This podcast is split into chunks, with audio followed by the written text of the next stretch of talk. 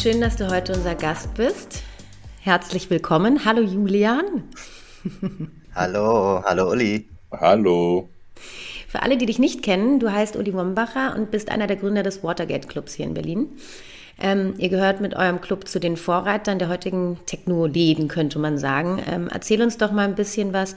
Wann und wie seid ihr damals zu der Location gekommen und überhaupt auch auf die Idee, hier in Berlin einen Club zu eröffnen? Ähm, das war anno 2002. Wir hatten, also ich und mein Partner Stoffel, hatten schon damals im alten WMF in der Johannesstraße und in der Ziegelstraße Veranstaltungen gemacht. Und ähm, als es dort dann zu Ende ging, hat man sich überlegt, wo man denn nun weitermachen würde. Und ähm, wir wollten weg von der Situation, uns immer einzumieten in einem anderen Club und dann jedes Mal von neuem aufbauen zu müssen, alle Deko neu machen zu müssen und äh, halt den Laden nur für einmal nutzen zu können. Und ähm, was bot sich da besser an als ein eigener Club? Stellte sich dann nur noch die Frage, wo? Und wir haben damals mit Tom Prilop zusammen, das war einer der Betreiber des WMFs damals. Und er war ein ziemlich guter Location Scout, mit dem haben wir angefangen, äh, eine Location zu suchen. Und ähm, unter ja, damals war das noch ein bisschen, das, das Team war noch ein bisschen anders aufgestellt. Da gab es auch noch Johannes Braun, der am Anfang sich äh, um äh, Booking und so gekümmert hat. Ähm, aber in, in dieser etwas anderen Konstellation ging es dann äh, an die Oberbaumbrücke. Tom hatte da diese äh, Location aufgetan. Wir fanden es von Anfang an super dort. Allgemein hat man uns abgeraten, das zu tun. Und ähm, ja, damals war da halt nicht sonderlich viel los. Mhm. Und inzwischen ist es ja mehr oder weniger das ähm, das Zentrum der Stadt geworden. So konnte man damals nicht so wissen. Wir haben aber an den Standort geglaubt, ähm, haben da irgendwie Potenzial drin gesehen und das heißt, als ihr angefangen habt, gab es das Universal-Logo und das und Universal noch gar nicht da drüben? Ähm, es ist eine gute Frage. Manchmal sind die, verschwimmen die Erinnerungen. Also die sind da ungefähr zeitgleich, soweit ich weiß, äh, angerauscht. Ich weiß noch, dass uns das unglaublich gestört hat ähm, mit diesem Universal. Universal war ja so per se ähm, ja. Der Feind aus der kommerzialisierten Musik und wir waren der Underground. Und jedes Mal, wenn wir zum Fenster rausgeguckt haben, strahlte dort in, äh, in hellem Neonlicht dieses Universal-Logo. Ähm, das muss ungefähr so die gleiche Zeit gewesen sein. Universal sind ja damals äh, da auch äh, in den Eierspeicher gezogen gegenüber und Inzwischen sind es, äh, inzwischen sind da total viele Leute, die man kennt, die äh, bei uns regelmäßig Gäste sind und äh, es gibt da keine Feindschaften. Ja. Man hat sich verbunden. Nö, verbunden hat man sich jetzt nicht unbedingt. Ähm, es ist noch, also die Schnittmenge zwischen dem, was wir musikalisch machen, auch was wir auf dem Label veröffentlichen oder so, und dem, was Universal macht, ist äh, verschwindend gering. Mhm. Aber ähm, es gibt ja genügend Leute, die sich ihr Brot im äh, Musikbusiness ähm, verdienen und die dann jetzt nicht äh, ja. nur im Underground äh, arbeiten können. Ne? Ja. Die Arbeitsplätze gibt es halt auch bei Universal. Da muss, da muss ich kurz eine Anekdote doch erzählen, weil als ich Praktikant war, 2003, 2004 bei Universal, ähm, und die sind, die sind, die sind nämlich, die sind nämlich 2003, glaube ich, da gekommen aus Hamburg, ja. ähm, gab es die Situation, dass ich ähm, ins Büro gekommen bin und alle mich so angelächelt haben, na, wie geht's dir und so und äh, gut geschlafen und so. Und ähm, dann irgendwann stellte sich raus, dass sie mit einem Fernrohr am Fenster gestanden hatten und mir beim Tanzen zugeguckt hatten morgens. und, ich sozusagen von da aus rübergegangen bin ins Büro äh, und, und, und, sie, und sie mir schön dabei zugeguckt hatten. Ja? da hatte ich dann erstmal mein, da hatte ich meinen Ruf weg. Ich weiß, dass es dieses, ähm, dieses ominöse Fernglas, ja, soll es ja. wohl gegeben haben. Äh, letztendlich, ne, man erkennt es ja auch an der Fahne, ob jemand aus dem Watergate kommt oder nicht, oder auch gerade aus dem Bett. Ja, ja. Also, oder an anderen Dingen. Ich, an allen anderen Dingen, ja, ob die Augen jetzt viereckig sind. Aber äh, also es gab diese Verbindung zwischen uns und, und, und Universal nie, nie offiziell, war nie geplant. Ähm, allerdings haben wir alle diesen äh, Standort für uns gewählt. Und damals waren wir ja in Kreuzberg mehr oder weniger äh, die ersten, so, die jetzt da sesshaft geworden sind aus der ganzen Clubszene, ja, aus dieser ganzen elektronischen Musikszene. Eigentlich war elektronische Musik hauptsächlich in Mitte beheimatet Und ähm, ja, da war es 103, da war es WMF, da war Cookie. Mhm. Ne? Ja. Und ähm, mhm. wir zogen dann nach, äh, nach Kreuzberg. Am Anfang war das schwer. Es ist jetzt nicht so, dass uns die Szene da sofort hingefolgt wäre. Aber über die Jahre, ob das jetzt eine äh, Kausalität war oder eine Korrelation, mhm. das kann ich nicht sagen. Auf jeden Fall sind wir da ähm, äh, beehrt worden mit immer mehr Gästen und haben dann auch irgendwann unseren Weg und unser Konzept gefunden. Das Team hat sich ein bisschen verändert und ich bin da auch in mehr äh, Verantwortung äh, gesprungen nach einer gewissen Weile.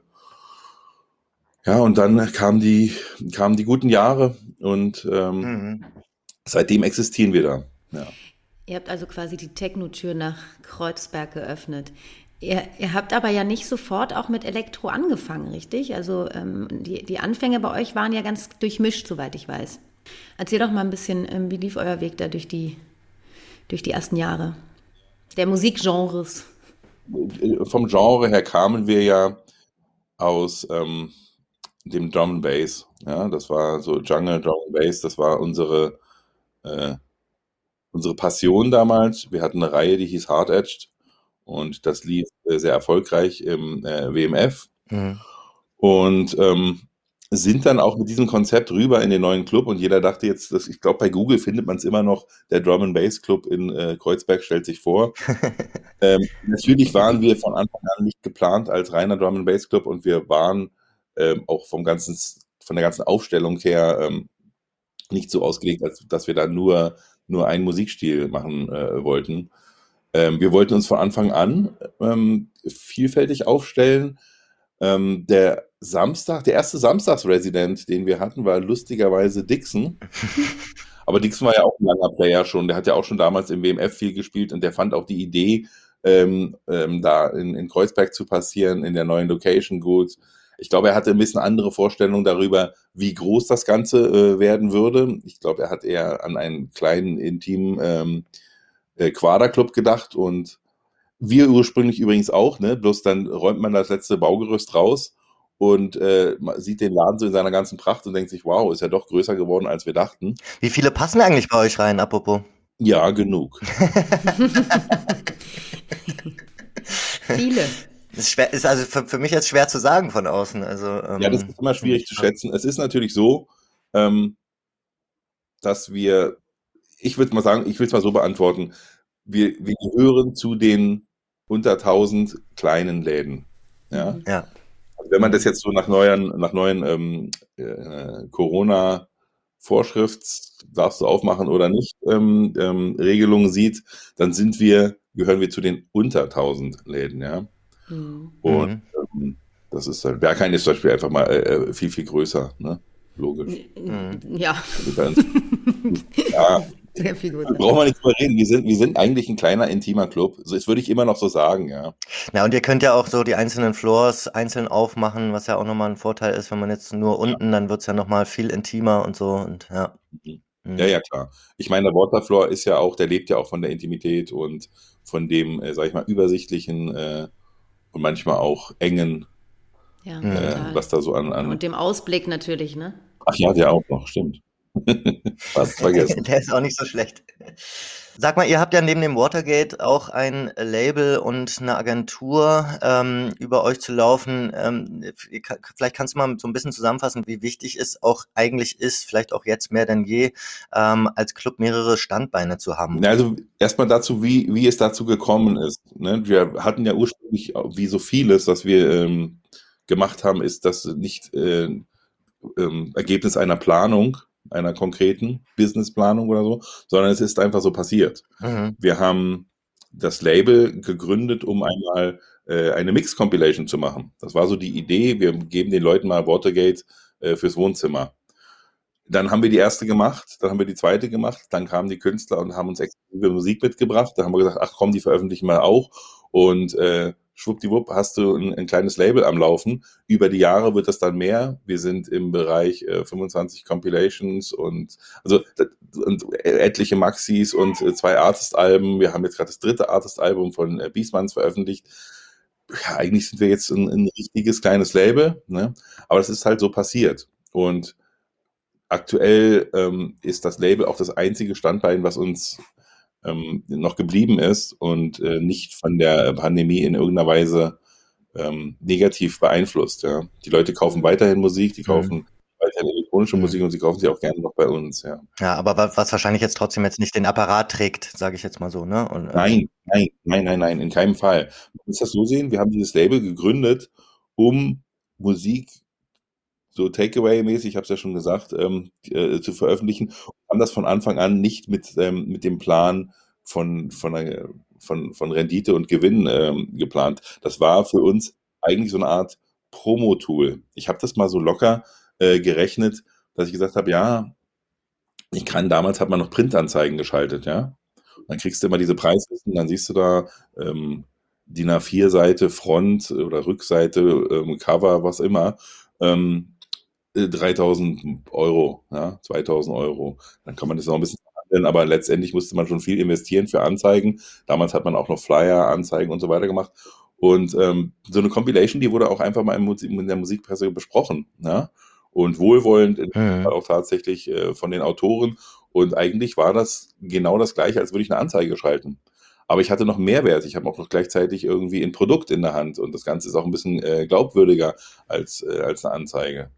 Und insofern haben wir von Anfang an diesen Promo-Gedanken bei dem Label gehabt und haben gesagt, Mensch, machen wir doch ein Label, sparen uns diese ganzen Anzeigen, da wissen wir eh nicht, ähm, ob die ankommen bei den Leuten oder nicht. Wenn wir eine Compilation machen, kommt die auf jeden Fall bei den Leuten an. Wir haben was für die Fans und wir haben auch selber was fürs Regal äh, und können uns erklären, warum wir das alles überhaupt machen. Ja, also auf salopp mhm. gesagt. Mhm. Und so hatten wir dann irgendwie das Label. Ja, und jetzt ist das Label das, was uns äh, noch geblieben ist. Und nach so ein paar Jahren, natürlich kommt dann auch irgendwann der Gedanke auf, okay, das Ganze muss mal in profitable äh, Ebenen gebracht werden. Du stellst einen Labelmanager an, es wird mehr und mehr arbeitet, du musst deinen ganzen Backkatalog äh, verwalten. Du, ähm, das ist dann nicht mehr irgendwie einfach nur noch so ein Promo-Hobby nebenher, sondern spätestens nach dem 10., 11., 12. Release wird das dann äh, wirkliche Arbeit und du musst dich auch um die Künstler kümmern, um die Abrechnung USW.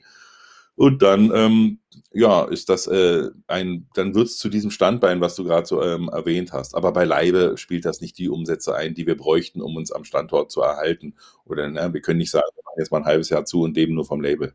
Das ist, das finanziert sich selbst und vielleicht ein bisschen ein paar Krummen mehr. Ne? Ja. Die Agentur ist es eine andere Geschichte. Die Agentur ist natürlich mit der Pandemie, äh, mit dem Eintritt der äh, behördlichen äh, Schließungen auch geschlossen gewesen. Ja, es gab ja weltweit keine Bookings mehr. Die Künstler äh, waren auf Eis. Unsere Arbeitsplätze hier waren dann auf Eis und bei der Agentur ging das Geschäft eigentlich von einem auf den anderen Tag auf Null, genauso wie beim Club. Hm. Also blieb uns nur noch das Label und äh, das andere ist auf äh, Zero. Ja, Ansonsten wäre das eigentlich, wie du sagst, ne, wäre das schön, man hat drei Standbeine, das haben wir vorher auch immer so ein bisschen genutzt. Man hat die Agentur und den Club und das Label und die Synergien, die sich daraus ergeben. Das war echt eine äh, sehr gute Sache. Es wäre schön, wenn es das auch wieder wird, aber ähm, so in der, in der Form, wie wir das dann so, ich will nicht sagen perfektioniert, aber wir haben das schon sehr, sehr gut für uns genutzt. Ja, wir hatten unsere Resident-Künstler, die konnten im Club spielen, die konnten auf dem Label veröffentlichen.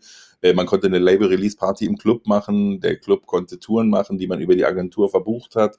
Das äh, hat alles ineinander gegriffen mhm. und das ist, könnte ich jedem, der jetzt den Club empfiehlt, äh, der den Club ähm, äh, aufmacht, ähm, als mhm. langfristiges Ziel äh, empfehlen zu machen. Wir sind ja auch nicht die Einzigen, ja. Es gibt ja auch die Fabric, äh, die Compilations macht und ja, das ja. Bergmann hat auch eine Weile Compilations gemacht, bevor sie dann auf digital umgeschwenkt sind. Also wir sind ja nicht die Einzigen. Ne? Ja. Ähm, bevor wir ein bisschen auf das Thema Corona natürlich auch zu sprechen kommen, ähm, ähm, muss man sagen, also ich glaube für, für Leonie und mich, ähm, aber auch für viele natürlich, also als Berliner ähm, war das Watergate ja ein Einstieg, aber auch immer wieder ein fester Anker in, in, in, in der Feierszene und im Ausgehen. Äh, was glaubst du denn, was jetzt euren Laden so populär oder besonders gemacht hat? Und ähm, vielleicht kannst du auch noch mal so ein bisschen durchgehen, wie sich euer Publikum auch so in den letzten Jahren entwickelt hat. Also, was uns natürlich ähm, ausmacht, ist, dass wir sehr standhaft uns im elektronischen Musikbereich ähm, in Berlin äh, behauptet haben und äh, auch seit mittlerweile jetzt äh, 18 Jahren am gleichen Standort sind. Ja, das sorgt einfach dafür, ja, ja.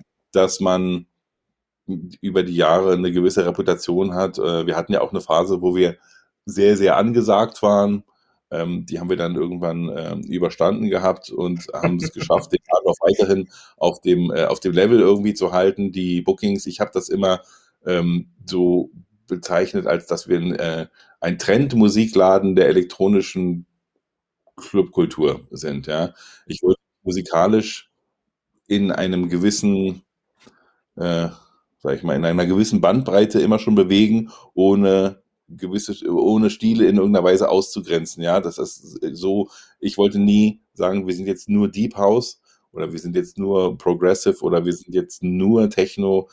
Über die Jahre haben wir die verschiedenen äh, Stilrichtungen, auch irgendwie die, die, die Trends, die sich so entwickelt haben in der Musik, äh, auch im Booking begleitet. Ähm, also Ausrutscher in Richtung Hardtrends oder GABA oder sowas, das haben wir natürlich nie gemacht, ja. Ich glaube, wir waren schon musikalisch für den, äh, für den äh, gewöhnlichen Konsumenten einigermaßen zuverlässig.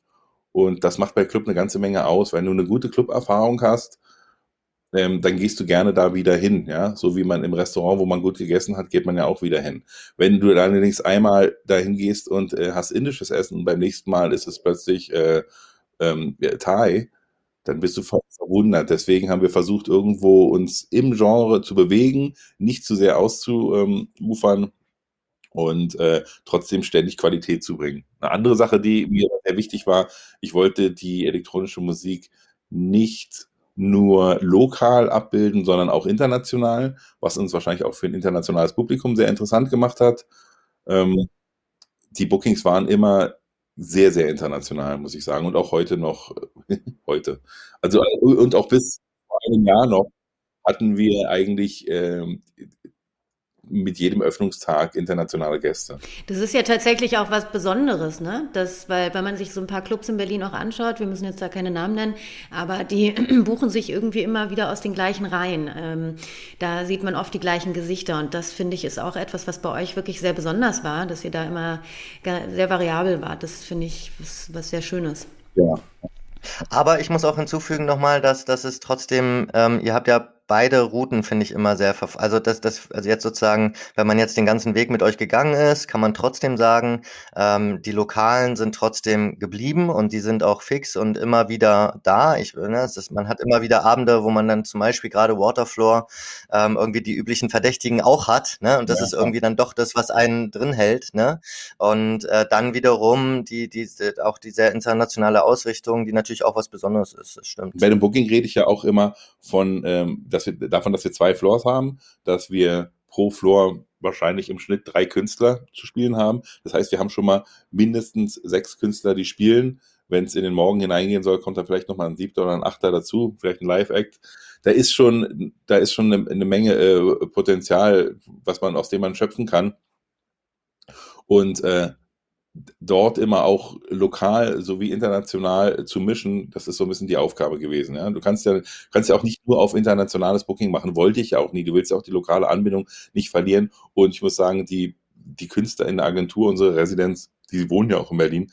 Und für die sind wir ja natürlich, du willst die mit dem Club präsentieren und äh, gebunden wissen an den Club. Das, also nicht, dass das jetzt im falschen Hals kommt. Wir, der Plan war nie irgendwie die ganze Welt abzubilden und äh, das per Zwang. Eine gute Mischung auch äh, aus internationalem und, äh, äh, und lokalem ähm, Booking. Das, äh, darauf kommt es mir an. Jetzt ist natürlich gerade aktuell ähm, die, ähm, das Internationale äh, umso schwieriger, ne? Also jetzt auch für vielleicht für die nähere Zukunft, ähm, sowohl Publikum als auch äh, künstlerseitig. Ähm, dann natürlich diese Ausrichtung, ähm, ja, äh, spannend aktuell. Ja, eine internationale Ausrichtung ist, ist insofern schwierig, als dass wir ja alle nicht wissen, in, also Setzen wir mal voraus, dass wir in näherer Zukunft als Club wieder öffnen könnten unter den Bedingungen, wie es einmal gewesen ist. Das wäre mal die Grundvoraussetzung für uns, dass wir überhaupt wieder ins Rollen kommen könnten mit dem, mit dem Konstrukt Watergate. Ja. Dann ist noch nicht gegeben, dass wir international Künstler buchen können, denn wir wissen ja nie, wie die Regularien in anderen Ländern sind. Und jetzt gerade bei der Booking-Agentur merke ich es ja auch, du kannst ja eine Tour jetzt nicht so buchen, wie du sie ähm, früher gebucht hast. Den einen Tag in äh, Kiew, den nächsten in London und den nächsten in Paris. Das, so, so ein Routing geht heutzutage gar nicht mehr, weil du hast in jedem dieser Ländern andere Vorschriften, andere, äh, ob die Flüge überhaupt verfügbar sind, ist die Frage und auch welche Quarantänevorschriften und so weiter.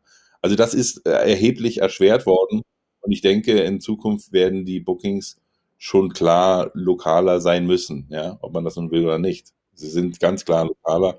Und auch für uns ist es ähm, eine Herausforderung, jetzt zu schauen, dass wir ähm, auf das, was ich, äh, was wir sozusagen äh, lokal im Roster haben, äh, zurückgreifen müssen und trotzdem spannende ähm, äh, Lineups ähm, äh, präsentieren können.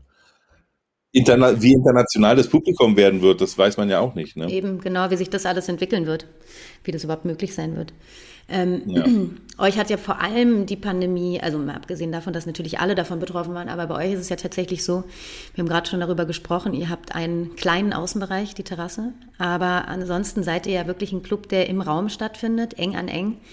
Ähm, ja. Da hat es euch natürlich ganz besonders hart getroffen, könnte man sagen. Ähm, wie seid ihr damit umgegangen? Wie habt ihr euch und auch eure Mitarbeiter und Mitarbeiterinnen da durch die, durch die Zeit gebracht oder auch vielleicht nicht? Ähm, wir, wie sind wir damit umgegangen? Na, wir haben zugemacht, ne? Also als allererstes. Ähm, die Terrasse war eigentlich von Anfang an keine Option für alternative Außenveranstaltungen. A, weil es im Sommer ähm, nicht so in der Art möglich war, sie zu bespielen im ersten Sommer. Ja, wir sind ja jetzt im zweiten schon. Und ähm, als dann der Herbst kam, da war es dann teilweise schon ein bisschen zu kühl. Und äh, dann kamen ja diese Vorschriften mit Sperrstunden und ähm, kein Alkoholkonsum und so weiter. Das hat die ganze Sache für uns von Anfang an unrentabler gemacht, als sie schon vorher war. Und äh, wir haben es dann gelassen. Man muss ja auch immer sehen, wenn wir sozusagen Kaffee und Kuchen auf der Terrasse anbieten, dann ist das so weit von dem, was wir sonst anbieten, entfernt. Und auch für unsere Follower, die erwarten halt einfach Club. Ich habe das damals so, so super bemerkt, als die ganzen Bars sich zu Clubs entwickelt haben, in Anführungsstrichen, ja, oder mehr oder weniger illegal, wie auch immer. Ähm, und die Leute in den Bars sagen wir mal, so Halbtanzerfahrungen gemacht haben. Und dann haben wir eine Bar aufgemacht und die Leute kamen rein und wir mussten auch im, im, unter Rücksichtnahme auf unsere Konzession darauf achten, dass die Leute nicht anfangen zu tanzen. Wenn du, wenn du Gäste hast, die in den Club kommen und kennen den als Club und sollen jetzt mhm. dann nur trinken, aber nicht tanzen dürfen, das als würdest du sie fesseln. Ja, das, das geht nicht. Und äh, das nimmt dem Ganzen auch sehr viel die, den, den Spaß an der Sache, ja. Man hätte dann sozusagen komplett neu konzipieren müssen und das alles in einem Zeitraum von drei, vier Wochen, die es überhaupt nur möglich war, ähm, zu öffnen. Denn ohne, ohne Alkoholausschank und mit einer Sperrstunde versehen, da, da weigere ich mich dann auch in einer gewissen Weise einfach zu öffnen. Also das macht auch gar keinen Sinn. Das ist unrentabel von der ersten ja. Sekunde. Na, vor allem, weil eure Terrasse, wie viele Leute fasst die, wenn da wirklich die Leute stehen? Vielleicht 200, nicht mal? Ja, das ist Oder? schon sehr groß gedacht. Sehr groß ja. gedacht. Ihr habt ja die Bar jetzt da drauf. Ich meine, jetzt habt ihr gerade so renoviert auch tatsächlich, äh, den, den Bereich ein bisschen erweitert. Ne? Aber, aber trotz alledem ist es natürlich für einen Club wie das Watergate überhaupt kein bisschen rentabel. Also da überhaupt Leute an die Bar zu stellen und an die Tür, das lohnt sich wahrscheinlich nicht. Nee, man muss das so sehen. Wir haben natürlich das, ähm, das in Anführungsstrichen Problem, dass wir äh, eine Tür oben haben. Ähm, wir können nicht einfach jeden da reinspazieren, äh, wie er so möchte weil man will auch eine gewisse Intimität irgendwo wahren und Oberbaumbrücke ist nun mal auch einfach äh, so die äh, Touristenautobahn und wenn da jeder jetzt mal reinmarschiert und irgendwie kurz auf ein Bier Halt macht und dann wieder rauslatscht, dann nimmst du dir auch alles, auch, wirklich alles, was du mal an Exklusivität in irgendeiner Weise gehabt hast. Insofern braucht es auch jemanden einfach aus Sicherheitsgründen, der oben ein bisschen guckt danach, äh, ob sich die richtigen Leute zu uns verirren und du brauchst eine Barkraft und du brauchst jemanden, der sich um die Toiletten kümmert. Und jetzt mit den Hygienevorschriften brauchst du wahrscheinlich auch noch jemanden, der Leute ein bisschen ähm, äh, auf die äh, neuen Umstände hinweist. Hast du am Ende des Tages schon so viel Personalkosten, da müssten die Leute schon ganz ordentlich zulangen, dass sich das in über, überhaupt in irgendeiner Weise rechnet. Ja. Hm. Das ist halt anders, als wenn ich jetzt einfach die Tür aufmache und sage, hier, Bier 5 Euro. Ja. Aber jetzt aktuell macht ihr ja tatsächlich Open Airs in Kooperation mit dem Sage Club. Ähm, wie, wie ist es zu dieser Kooperation gekommen mit dem Sage? Die Kooperation mit dem Sage, die gab es ja schon vorher. Wir haben ja ursprünglich mal ganz viele ähm, Open-Air-Veranstaltungen in Rummelsburg äh, gemacht, da kurz genau. vor dem Funkhaus. Das waren ja ziemlich legendäre Veranstaltungen. Ja, die kenne ich Absolut. auch noch sehr gut. Jamie XX am Ufer, weiß ich noch. Und, ja, da, da sind viele Sachen passiert äh, und war alles war so ein bisschen seiner, ihrer, seiner Zeit voraus. Ähm, deswegen, ähm, das war, das war toll. Nur war es dann da irgendwann nicht mehr möglich, dort zu veranstalten und wir haben nach einer Alternative gesucht.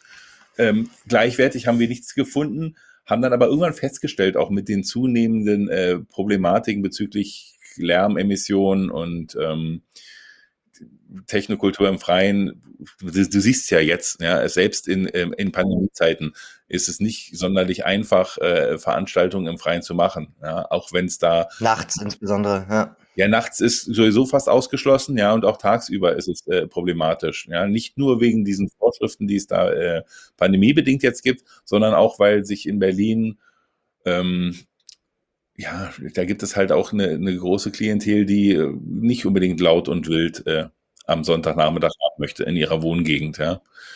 Das ist halt äh, problematisch. Ähm, Sage Beach hatte da schon eine ganze Zeit ähm, ein bisschen äh, Vorleistungen gemacht und äh, die Anwohner so ein bisschen an äh, sonntägliche Veranstaltungen gewöhnt, haben da auch ein ganz gutes Team gehabt.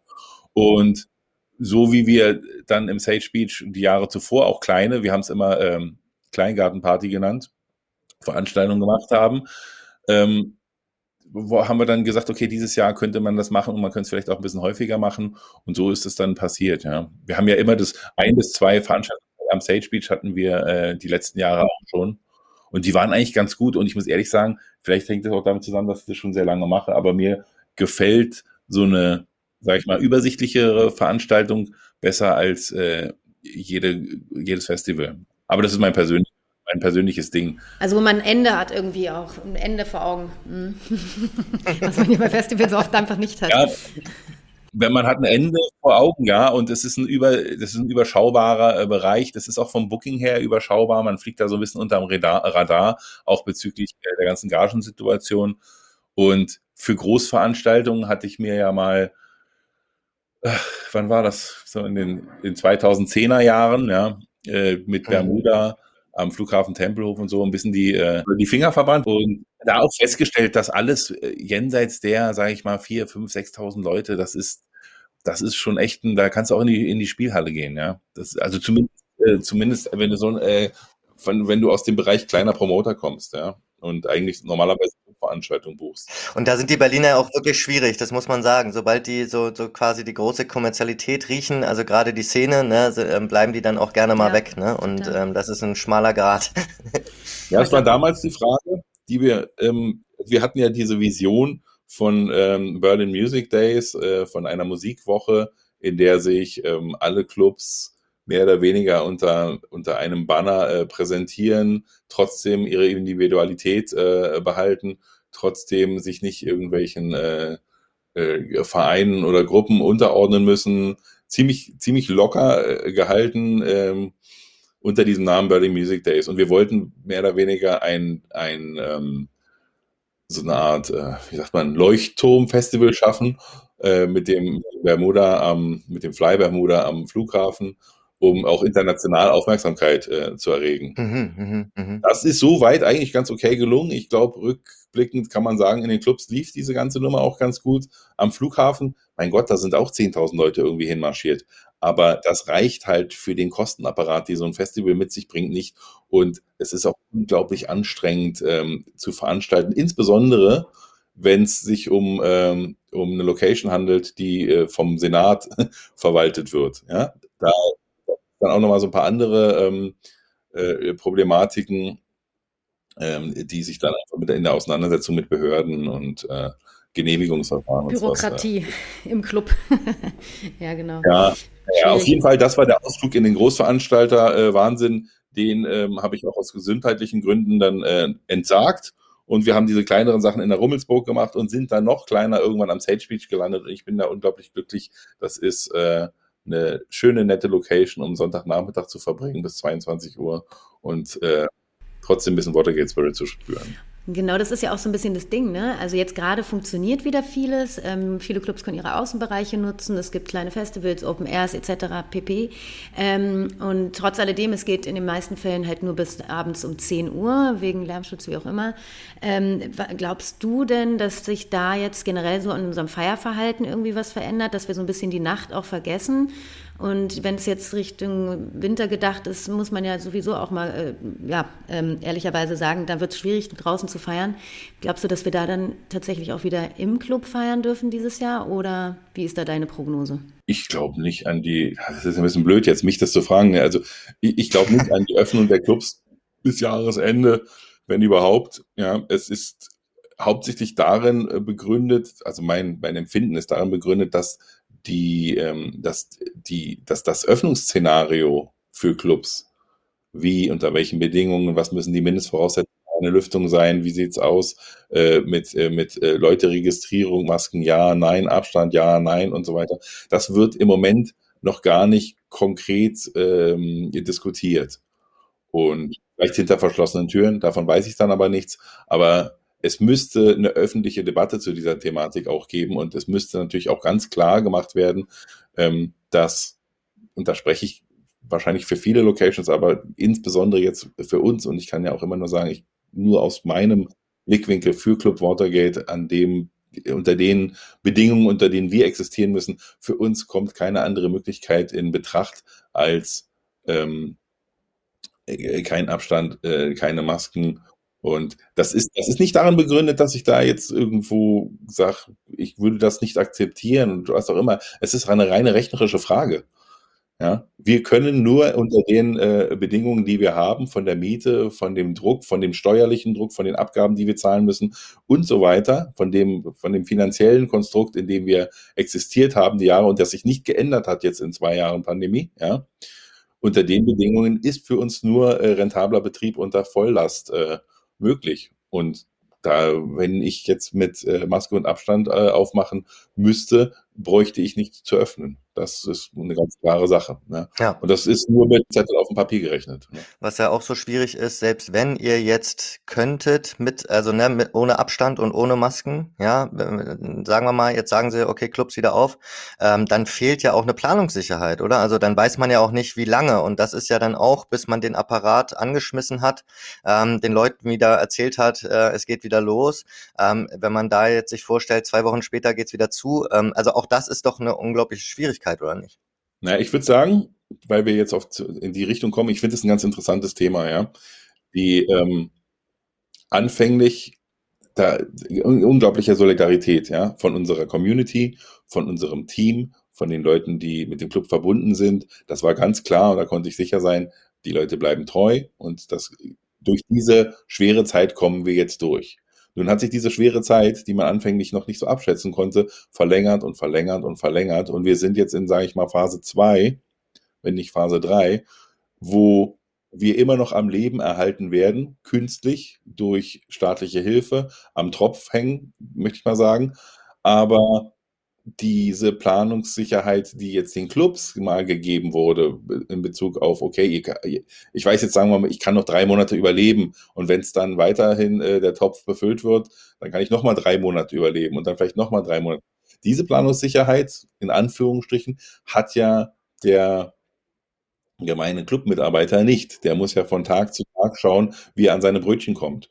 Und ich glaube, viele Clubs und inklusive uns haben jetzt mit der ähm, mit einer gewissen Abwanderungswelle äh, zu kämpfen. Ich möchte mal sagen, das ist wie, wenn jetzt in der Großindustrie das ganze ähm, hochqualifizierte Personal abwandert, ja, ins Ausland oder irgendwo anders hingeht, weil die Leute gucken noch, okay, ich muss irgendwie überleben, ich glaube jetzt hier nicht mehr länger dran, ich kann mir das, ich kann mir diese Loyalität zu den Clubs oder zu meinem Arbeitgeber oder zu meiner Passion oder zu meiner äh, Liebe für elektronische Musik, die kann ich mir nicht mehr leisten in dem System, in dem wir leben, ja.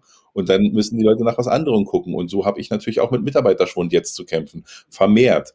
Und äh, wenn ich jetzt drüber nachdenke, dass morgen äh, äh, eine Frau Kalaici sagt, so in einer Woche geht's wieder los, ihr dürft alle wieder, ja, hätte man erstmal nicht mal, hast ja nicht mal Personal. Ja?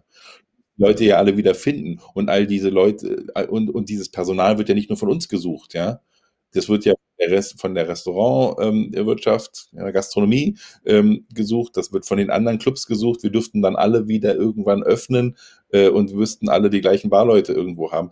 Das, äh, die Leute arbeiten jetzt in anderen Jobs. Die haben äh, sich anderswo irgendwo ähm, ähm, Arbeit gesucht und das, äh, das ist ein ganz großes Problem.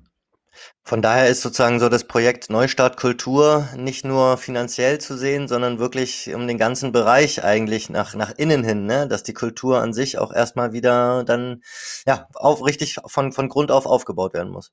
Ja. Das Finanzielle ist das eine gewesen und anfänglich sicherlich auch das Offensichtlichste. Ja? Ohne Geld nichts los, ohne Moos nichts los, sagt man ja. Ne? Ähm, ohne Geld kannst du keine Miete bezahlen, ohne Geld äh, kommst du nicht in den nächsten Monat, ohne Geld kannst du deine Angestellten nicht bezahlen. Und jeder Club hat ja so seinen Kostenapparat, den er mindestens äh, stemmen muss jeden Monat.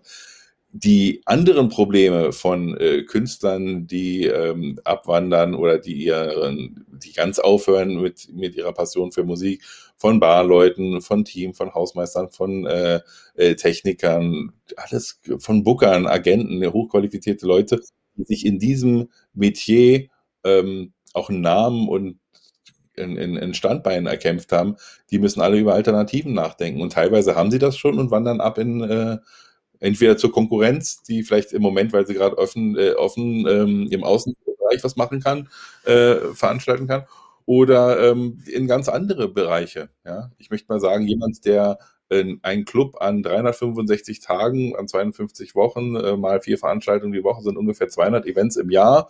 Ja, einer der 200 Events im Jahr bebucht, erfolgreich, gewinnbringend für den äh, Arbeitgeber, äh, mit guter Außenwirkung, mit der Connection, die dazugehört, mit dem Adressbuch. Das ist, das sind Leute, die kriegen auch woanders einen Job. Ja, das sind einfach die, die können gut organisieren, die haben, da brauchst du keine Ausbildung zu. Ne?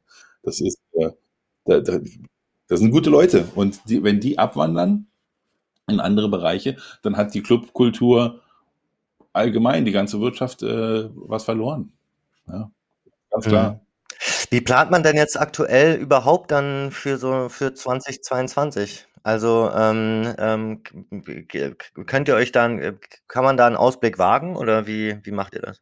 Äh, ja, ich mache das mit diesem, ne? ich mache immer diesen, den Kaffeesatz nimmt man und dann macht man damit Wasser und schüttet dann. dann äh, guckt man, was passiert. Also praktisch ist Planung kaum möglich. Ja? Du, du kannst gucken, dass du deine Strukturen zusammenhältst. Du kannst gucken, dass du dein äh, Erspartes soweit äh, äh, zurückhältst für einen Tag X, der vielleicht kommen mag, um dann wieder ähm, öffnen zu können. Aber du kannst auch dich einfach hinsetzen und warten und schauen, dass du dann im Tag X äh, schnell agierst und handelst und guckst, dass du die richtigen Leute um dich rum hast, die dir dabei helfen. Es gibt keine äh, konkreten äh, Pläne in der, in der Form. Ich denke, das ist ja das, was ich vorhin gesagt habe. Wenn das konkreter ähm, ähm, besprochen werden würde, dann äh, ja. Ich erinnere mich zum Beispiel an die Diskussion über ähm, Filter, Luftfilteranlagen in Clubs. Ich habe ja parallel zu, zu meiner Passion ähm, für Musik auch noch die Passion für eine eigene Familie. Sprich, ich habe da mhm. äh, auch noch eine Freundin und zwei, äh, zwei Kinder und die hatten in der Zeit ähm, mehr oder weniger keine Schule und es gab viel Homeschooling und es gab die Diskussion über ähm, Belüftungsanlagen in, äh, in, in Klassenräumen, wie soll belüftet werden, Stoßlüftung, Einzellüftung, was auch immer. Es ließ sich, ließen sich immer so nette Parallelen äh, zur Clubwelt machen, wo ich mir gedacht habe, na gut, jetzt wird das so mangelhaft schon für die Schulen besprochen, wie soll es denn dann für die Clubs werden? Und dann man über das, über das Instrument Neustart Kultur konnte man sich ähm, Lüftungsanlagen ähm, äh, bezuschussen lassen, staatlich. Und dann spricht man mit den Verantwortlichen und keiner von denen kann einem sagen, welche Power so eine Lüftungsanlage überhaupt haben muss, ob sie so einen HEPA-Filter haben muss oder ob sie das nicht haben muss. Also es kann sein, dass du dir Lüftungsanlagen einbaust, die dann später gar nicht den Regularien entsprechen und das alles für die Kratz war. Was auch immer. Was, worauf ich hinaus will, ist, es müsste konkreter der, der theoretische Fall einer Öffnung äh, besprochen werden. Ja, und das ja. passiert so wie ich das äh, gerade sehe, nicht. Neulich ging es darum, dass hier irgendwie eine prototypische Veranstaltung gemacht werden sollte, wo man dann von äh, maschineller Lüftung äh, spricht. Das ist zum Beispiel eine Art von Lüftung, die wir im Watergate äh, schon immer hatten. Ich denke mal, wir haben auch einen ganz guten Luftaustausch. Wenn ich mir so angucke, was so ein bisschen jetzt gerade durchsickert, stehen wir mit unserer Belüftungssituation gar nicht so schlecht da. Ne? Jede Lüftung ist auch immer nur so gut, wie sie in, ihren, ähm, ne, in ihrem Normgebrauch äh, auch äh, funktionieren kann. Wenn ein Club mit tausend Leuten voll ist, dann ist da halt auch stickig, ja. Und das gehört auch irgendwie zur, in der Natur der Sache, weil sonst würde ich ja auch in, dann sonst würde ich ja, sonst würde ein Rave in der Mall of Berlin funktionieren, ja. ja. Da ist eine Klimaanlage, da ist meine kalt und äh, da ist steril.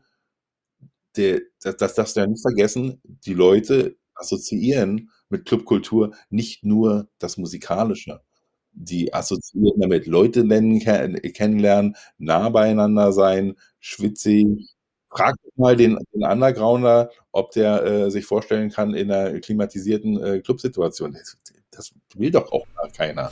Da hatten wir jetzt auch mit Lutz drüber gesprochen, Lutz Leixenring von der Clubkommission, und er hatte dann so ganz vorsichtig mal einen Monat in, die, in den Raum geschmissen, wo es eventuell ähm, zur Debatte stehen könnte, dass Clubs wieder öffnen. Ähm, das war dann der Oktober. Und ähm, da ging es aber natürlich auch darum, dass, da, wie öffnet man dann? Also ja, man öffnet den Club, aber dann ist es halt genauso, wie du sagtest. Da muss, müssen halt die entsprechenden äh, Vorkehrungen getroffen werden. Und wenn man dann mit Abstand und Maske da irgendwie im Club stehen kann, dann will das ja auch keiner. Also das ist ja nichts, was man irgendwie anstrebt. Man will ja genau das haben. Man will ja diese Enge und diese, diese, ähm, ja, diesen Moment haben, wo sich halt auch Leute begegnen und das jetzt nicht irgendwie durch eine Maske. Muss diesen Moment haben. Entschuldigung, dass ich das so ja. klar sage. Es muss diese Erfahrung, gerade auch für das junge, nachrückende äh, Publikum, muss es die Club-Erfahrung in der Form, wie wir sie kannten, geben.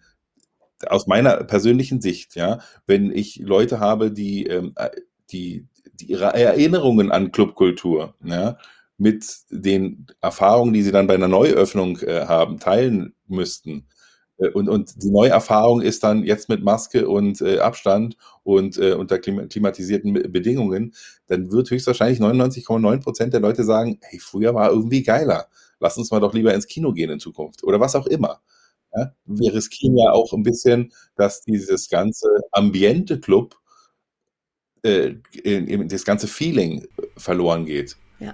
Genau. Ich meine, ich war mal auf einem Konzert in, ähm, pass auf, ich war mal auf einem Konzert in dem, wie hieß das? Damals hieß die O2 World, ja.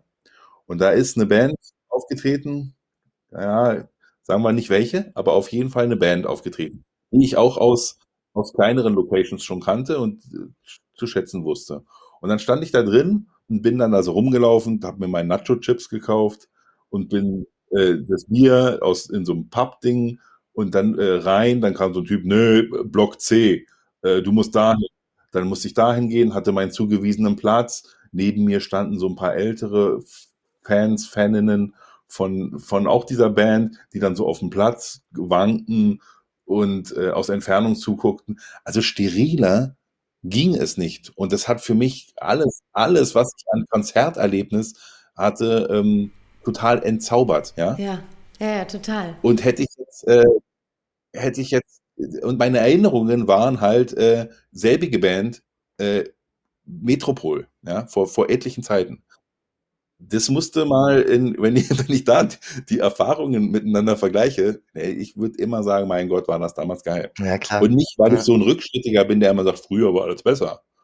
Ja, ich glaube halt einfach, dass, dass der Mensch äh, als von seiner Art, wie er nun so ist, er mag Nähe, ja. Sonst, wenn der Mensch keine Nähe mögen würde, dann würden wir uns auch gar nicht vermehren als, als Rasse. Ja. Ja.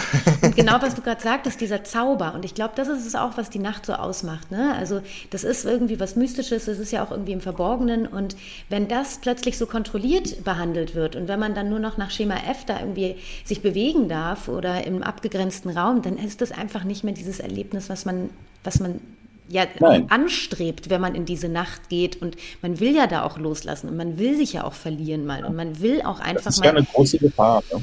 Ja, genau. Wenn das, wenn das verloren geht, weil das ist ja die Entscheider um uns herum, oder sagen wir mal die, die, ähm, ja, der, wie der Herr Söder, der dann sagt, ich tanze mit meiner Frau da mal abends, das muss da mal genügen.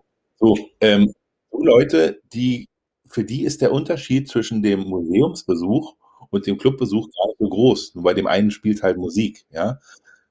Wir wissen schon, dass das viel, viel mehr ist und dass da viel, viel mehr dazugehört. Und dass das alles ein, ein Mikrokosmos ist, der super, super empfindlich ist.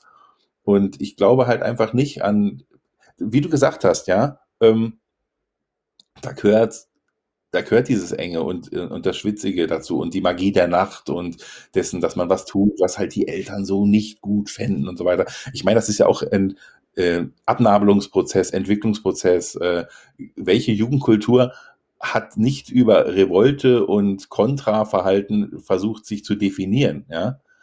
Also Punk wäre so nicht äh, möglich gewesen, auch Hip-Hop nicht, wenn es, ähm, wenn es halt einfach nur in eine Nacht geschaltetes, äh, klimatisiertes Museum gewesen wäre. Das kommt ja genau das zu machen, was man nicht darf, sozusagen, ja. Ja, Abgrenzungen, anders sein, ja, ein bisschen freakig sein, einfach mal morgens äh, um neun Uhr aus dem Club rauskommen und äh, in der U-Bahn äh, die treffen, die zur Arbeit fahren. Das mag ja, ne, irgendwann ändert sich das auch und aber das gehört dazu. Und nur ent so entsteht ja auch die, die, die kreative Power von, von Clubkultur, ja. Sag mal dazu kurz, ne, die, die einzige, ähm, der einzige Weg, um diese Planungssicherheit zu erreichen, ja, wäre ja eigentlich dann die Herdenimmunität. Also wenn man sich jetzt vorstellt, man hätte diese, dann könnte man ja aufmachen, ohne zu wissen, also äh, äh, mit dem Gewissen wahrscheinlich nicht wieder äh, zu, zumachen zu müssen. Wenn man jetzt gerade aufmachen würde, und noch nicht das hat, dann kann es ja jederzeit sein, dass dann im Herbst oder Winter wieder geschlossen wird. Hofft man dann eigentlich jetzt, dass jetzt diese Herdenimmunität gerade schnell erreicht wird oder wie, wie, wie schlägt da das Herz? Ach, wie mein Herz, sagen wir mal so, wie mein Herz schlägt, ist völlig irrelevant für den gesamten Prozess. Ja, ich bin, habe überhaupt, ich bin nur ein ganz, ganz kleines Rad in dem ganzen System. Und das ist auch eine Erfahrung aus der Zeit, äh, das für sich so ein bisschen zu realisieren und dem Ganzen eine gewisse, ich sage nicht Gleichgültigkeit, aber ich habe aufgegeben ähm, zu denken, dass ich da maßgeblich mitentscheiden äh, äh, könnte. Ja. Sicherlich jegliche Situation, die Leute aus der Gefahr einer Infektion bringt oder die die prozentuale ähm, Wahrscheinlichkeit äh, verringert, ist für die Clubs in irgendeiner Weise gut. Ja. Und das völlig unabhängig davon, ob das sich ähm, jetzt äh, um eine Herdenimmunität äh, handelt oder irgendwelche anderen Maßnahmen, ja. Sollen die Leute äh, ja alle geimpft sein, sollen sie nicht geimpft sein? Das ist ja total, die Debatte ist ja total komplex, ja, und die gehört eigentlich auch jetzt hier nicht auf den äh, in, in, im Bereich, ich müsste großer Experte sein oder ich müsste mir sehr viel äh, Fachkenntnis ähm, anmaßen, um da abschließende Aussagen treffen zu können. Ja. Ja. Schwierig. Ich würde gerne wieder öffnen können, das, das ist klar. Das ja. ist klar, ich glaube, das wollen natürlich alle, ne? aber halt unter, unter den Voraussetzungen, die man auch gewohnt ist und nicht unter einem künstlich hergestellten Raum, der plötzlich irgendwie, irgendwie dann bearbeitet wird. Das ist ja das, das Problem. Ja, das ist ja das Problem, wenn dieser künstlich hergestellte Raum, wenn der irgendwann die, jegliche Form der Öffnung, in welcher Form sie auch immer passiert, wird ein Signal sein, ja, für Leute, die sagen, oh, endlich wieder Clubs, da gehe ich hin. Und das, was dann übrig bleibt als Nachgeschmack für die Leute, wird maßgeblich sein für deren weiteres ähm, Verhalten bezüglich Ausgehen. Und ich glaube, dass wir natürlich, wenn wir, äh, wie der holländische oder englische Weg jetzt ist, sagen, wir öffnen ohne jegliche Beschränkungen ähm, höchstwahrscheinlich in äh, Bereiche kommen, zahlenmäßig wieder, ähm, wo, wo alles Spaß macht, wo es tolle Events gibt, wo vier Wochen lang richtig Remi-Demi ist und dann irgendwelche Sittenwächter sagen, so geht das aber nicht, denn hier äh, gab es Infektionsszenarien und alles muss wieder geschlossen werden. Ist aber wahrscheinlich die bessere Variante als die Variante, äh, wir machen hier mit Abstand und äh, vermasseln allen das Club-Erlebnis und ähm, ja, auf, auf lange Sicht, ähm, auf langere Sicht, ja, wir, wir, wir dürften nicht äh, wieder schließen. Das wäre auch ein schlimmes, schlimmes Das wäre das falsche Signal. Ja, ja. Neben all dem, was natürlich jetzt scheiße ist, wenn man das jetzt mal so sagen kann, ähm, es ist halt jetzt gerade die Situation und äh, man muss sich irgendwie leider damit gerade auseinandersetzen. Ähm, was habt ihr denn als Veranstalter und Veranstalterinnen beziehungsweise als Betreiber vor allem jetzt natürlich mit dem Club Watergate. Ähm, was, was nehmt ihr dennoch aus dieser ganzen Zeit jetzt mit? Also was, was sagst du, was kannst du jetzt, wenn es denn vielleicht irgendwann mal wieder öffnen sollte und man wieder zu einem Normalbetrieb oder zu einem Regelbetrieb kommt, ähm, was würdest du äh, deinem oder was würde Zukunftsoli quasi da, über diese ganze Zeit sagen? Was nimmt man daraus mit? Wow. Das war ein brutales Jahr für mich und ich habe ja äh, alles so mitgenommen äh, bezüglich Niederschlägen, äh, persönlicher äh, Infektion, äh, ganze Familie krank, äh, drei Monate aus dem, aus dem Leben gewesen, ähm, ein Team, was sich auflöst und wieder zusammenfindet, ein Club, der von Schließung zu Schließung zu Schließung zu Schließung sich bewegt. Ich kann eigentlich nur positiv denken. Ja, also alles, was denn da jetzt kommt, kann nur besser sein als das, was war. Ich bin auch von meiner ganzen Grundausrichtung eher wenn es auch nicht so rüberkommt, eher ein Optimist, ja. Ähm, sonst würde ich das, sonst würde ich ja jetzt hier auch nicht noch sitzen und äh, mit euch sprechen über die äh, Thematik. Es wird sicherlich äh, ein bisschen neu strukturierte ähm, Welten geben im, im ganzen Clubgeschehen.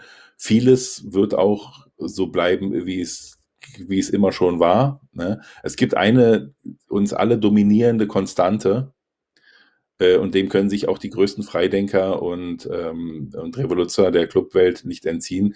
Die heißt äh, Geld. Ne?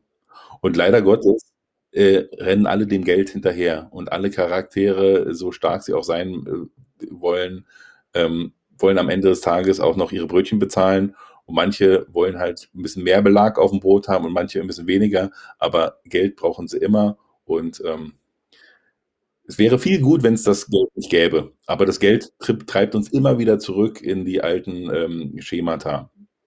Und das ist so, das ist vielleicht der pessimistische Teil der Aussage, aber der optimistische ist, ich glaube, dass wir uns auch mit dieser konstante Geld äh, ganz okay aufstellen können in Zukunft, weil das Team, mit dem ich zusammenarbeite, war noch nie so gut, wie, wie es das jetzt ist. Das mag, mag wild klingen, aber so eine so eine Pandemiesituation und so ein äh, gemeinschaftlicher Niedergang sorgt natürlich auch für da, da, dafür, dass du dein, dein, dein Team noch intensiver kennenlernst und feststellst, äh, dass da eine unglaubliche Loyalität ist. Ne? Ich selber jetzt als, als Partner des Clubs von, von Day One habe natürlich eine ganz andere Situation als jetzt jemand, der nur angestellt war und jetzt und ich kann jedem nur nachsehen, wenn er sagt, ich ich, ich muss gehen, ich möchte einen anderen Weg einschlagen, äh, Uli, ich, ich hau ab. Das gab es auch die Situation und die habe ich auch äh, immer akzeptiert. Aber es gibt auch die Leute, die sagen, ey, du, ich bleibe. Und ich frage es auch in regelmäßigen Abständen immer nach. Leute, ich kann es euch nicht übel nehmen. Äh, wenn ihr vom, vom Schiff runter wollt, dann könnt ihr das jederzeit tun. Und dann gibt es so viele Leute, die sagen, nee, nee, und die immer noch sich äh, festhalten an diesem immer dünner werdenden Ast. Ähm, und das ist eine total positive Erfahrung, ja.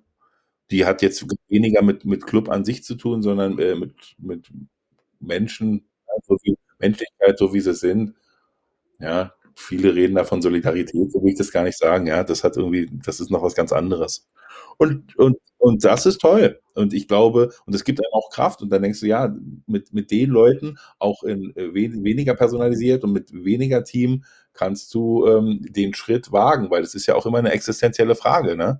Werde ich weiter mich in die Abhängigkeit von ähm, einer hohen Miete, der äh, Wahrscheinlichkeit, dass die GEMA weiterhin zuschlägt, der Wahrscheinlichkeit, dass sich die Situation der Gentrifikation äh, nicht verändert und, und, und, und on top dem ähm, den äh, Szenarien, die da über äh, Corona-konforme Feierei, wie auch immer man es nennen will, werden, will ich mich dieser Situation stellen. Und das kannst du nur mit einem starken Team. Ich muss ehrlich sagen, ich würde es nicht machen, wenn ich nicht dieses, ähm, dieses Team äh, so, äh, wie es gerade aufgestellt ist. Ganz mhm. klar.